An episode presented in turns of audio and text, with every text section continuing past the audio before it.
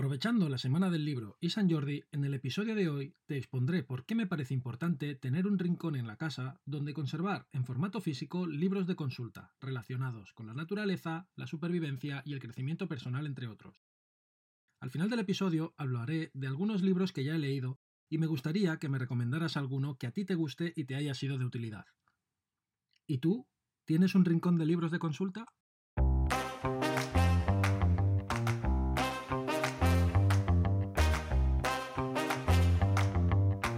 De supervivencia.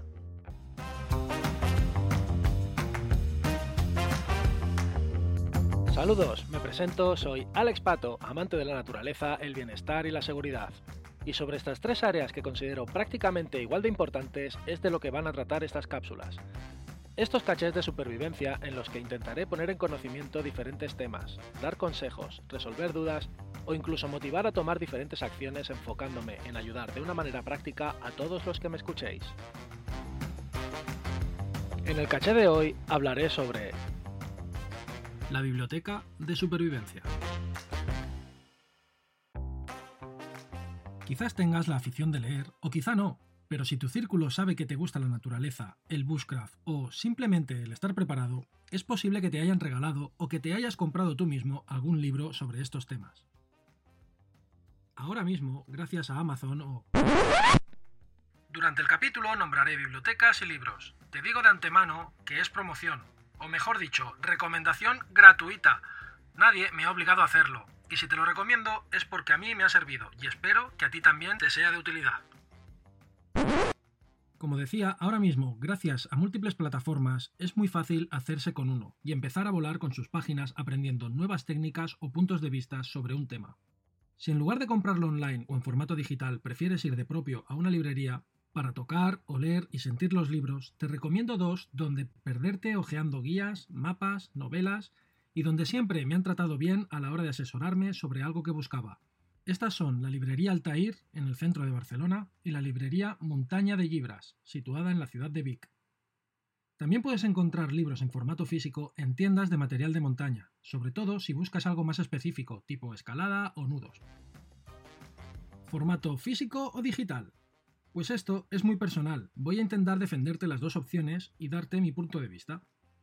Ventajas de lo digital. No pesan ni ocupan físicamente espacio. A la hora de meterlo en la mochila, todo cuenta. Puedes acumular tantos como quieras, muchísimos, Seguramente tantos que no sepas ni los que tienes. Aparte, podrás ampliar las imágenes, suelen ser más baratos y puedes llevarlo siempre encima, tan solo tienes que trasladar el archivo a tu teléfono.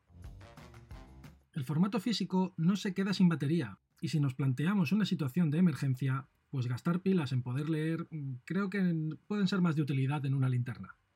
Son más accesibles a la hora de subrayar, marcar páginas y hacerlo más tuyo, el compromiso de leerlo entero, ya que cada vez que lo saques de la biblioteca o bien al comprarlo y dejarlo en la mesita de noche, te recordará que está ahí. La magia y el olor, el tacto del papel. Lo sé, soy un romántico. Si te gusta leer antes de dormir, con el papel evitas las luces azules, que despejan tu cerebro a no ser que tu ebook lleve algún tipo de filtro. Tipos de libros que podemos encontrarnos. Por un lado están las novelas, una manera fluida de conocer formas de hacer, sean más o menos fantásticas, nos proponen o exponen situaciones en las que podemos plantearnos qué haríamos nosotros si nos encontráramos en ellas. También suelen dar soluciones las cuales podemos analizar y aprender. Te recomiendo la trilogía de James Wesley Rowles. Los títulos son Sobrevivientes, Patriotas y Fundadores. Como él mismo dice, una novela del colapso venidero, refiriéndose al derrumbe de las infraestructuras económicas, políticas y sociales de un país, arrasando y generando un cambio social donde solo los que se lo habían preparado o planteado podrán organizarse y salir adelante. ¿O no? No quiero hacer spoiler. También tenemos manuales o guías, donde se recogen los aspectos básicos de una materia, para comprender y conocer el funcionamiento de algo. Son los libros de consulta donde encontraremos de manera ordenada las ideas sobre un tema en concreto, Aquí sí que encontramos muchísimos ejemplares, unos más antiguos y otros menos. Dentro de estos hay que poder cribar cuál es el que más se ajusta a lo que buscas o necesitas. Todos estos libros como 101 técnicas y consejo de supervivencia, el Manual de Supervivencia del SAS, Manual de Supervivencia Urbana, de Fer Falaguirre, guías de diferentes oficios, trabajos de madera, horticultura... Existen de casi todos los temas que te puedas imaginar. Te voy a desgranar los que creo que son importantes y cuál me gusta a mí. Sobre primeros auxilios hay guías y manuales que se van actualizando, aunque hay básicos que no varían, la medicina sí que avanza y los protocolos también, así que es interesante estar actualizado. Sobre los primeros auxilios, al igual que casi todo, aparte de leer de ello, hay que practicar, y te recomiendo que te apuntes a algún curso y que uses el libro a modo de apoyo para recordar y consultar. Aquí sí que te recomiendo Protocolo Patán, de Jordi Fernández, es la recopilación de qué hacer en situaciones de emergencia en la naturaleza, en caso de que la ayuda se demore y tengas que sobrevivir entre 24 y 72 horas antes de que se produzca el rescate. Deja por escrito paso a paso las prioridades para mantenerse vivo. Hay que estudiárselas. Sobre orientación y meteorología también hay libros más o menos científicos, eso ya va a gustos. A mí, personalmente, me gusta que sean prácticos. Aquí también incluyo los mapas, donde los de la editorial Alpina son los que más me gustan, y a la hora de montar una excursión o travesía de varios días, también me gusta perderme buscando dónde hay una fuente de agua, estudiar las curvas de nivel para encontrar la mejor ruta, usando lápiz, brújula y lupa. El mapa en formato físico sabes que pesa poco, da muchísima información, no se queda sin pila y no necesita cobertura para cargar las capas. Casi todos son ventajas, incluso si llueve y lo llevas en un portamapas podrás utilizarlo. Aquí el libro que quiero que conozcas es La Guía para Caminantes de Tristan Gooley, donde aprendí a descifrar mensajes ocultos de la naturaleza, leer las nubes, cómo las raíces de los árboles nos indican cómo se mueve el sol, o cómo las ramas de un árbol también sirven para orientarnos, al igual que las estrellas por la noche. Es un compendio de unos 800 trucos que todo amante de la naturaleza agradecerá conocer. También tenemos los manuales propios de supervivencia, libros encargados de dar pautas y consejos sobre qué hacer o cómo prepararse ante cualquier situación o desastre. Son tomos que no vale con solo leerlos. A mi parecer, hay que trabajarlos y escoger uno y ponerlo en práctica. Me refiero a plantearte qué harías tú en esas situaciones. ¿Tienes el material necesario? ¿Es posible que a ti por tu entorno te pudiera ocurrir? Entonces toma acción y empieza a prepararte para poder moderar los efectos del desastre. Aquí te recomendaré dos libros, los cuales me parecen muy bien estructurados y directos. Además, sus autores tratan temas que podrían ocurrir donde vivimos y son actuales. Uno es Supervivencia ante eventos catastróficos. Con este título queda casi todo dicho, pero cierto es que Ismael ha sabido concentrar el cómo afrontar y qué hacer en caso de vernos sorprendidos por un desastre. Por otro lado, Prepárate, del teniente coronel Manolo Cámara, el cual estructura en su libro una serie de preguntas las cuales te pueden ayudar a ver si realmente estás preparado tanto tú como tu familia y te recomienda qué acciones tomar para estarlo. Las guías de flora y fauna. Es importante conocer lo que nos rodea, ya que podemos encontrárnoslo en nuestras excursiones y saber qué son nos puede ser de ayuda.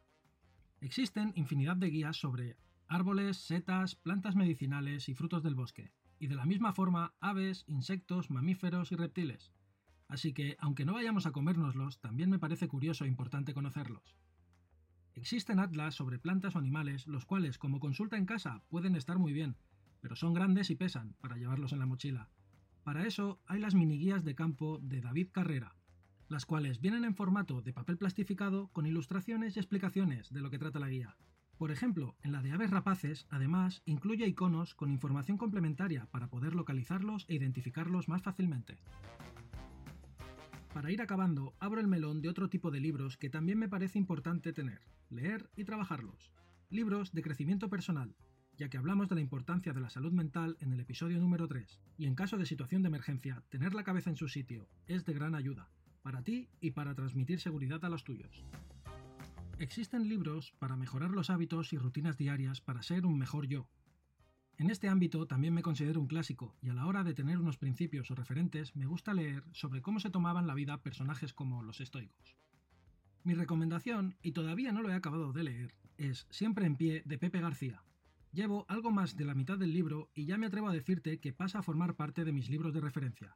Lo que me gusta de este libro es la forma clara en la que él expone los pilares de esta filosofía cómo comprenderla y ponerla en práctica en la vida cotidiana.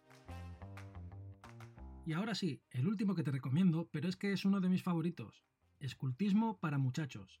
Es el libro fundacional del movimiento Scout, escrito por Robert Baden y publicado por primera vez en 1908. Fue el segundo libro más vendido del siglo XX en lengua inglesa. El primero fue la Biblia. Aparte de explicar las técnicas propias de los Scouts, expone una serie de principios como el respeto hacia las personas y los animales, la solidaridad, el espíritu de servicio, la valentía, la generosidad y la responsabilidad. Como dice su contraportada, valores que siguen siendo tan necesarios ahora como hace un siglo, cuando se escribió para constituir una sociedad más justa y sostenible. En resumen, espero haber sabido explicar por qué considero que tener una biblioteca relacionada con la supervivencia es importante. Escoge cómo tener tus libros, en formato papel o digital. Yo prefiero los libros y guías de consulta en papel y las novelas en digital. Ya te he dicho sus ventajas y al final es un poco un tema personal, así que escoge el que más te guste.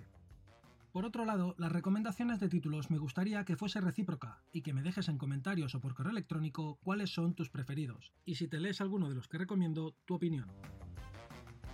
Tengo la suerte de haber podido conocer, tanto en persona como por redes, a algunos de los autores de los libros que te he recomendado. Si te gustaría que los entrevistase y así poder profundizar más en estos temas, házmelo saber. También te dejo en la descripción del episodio los enlaces a los libros recomendados durante la cápsula.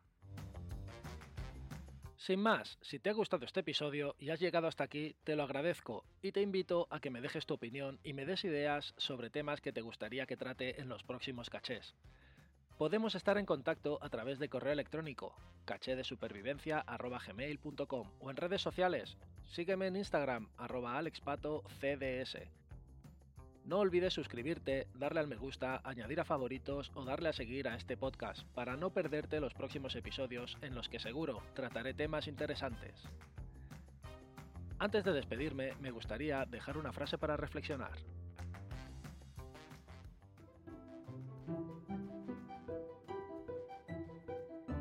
El conocimiento es clave para la supervivencia, pero lo realmente bueno es que no pesa ni ocupa lugar.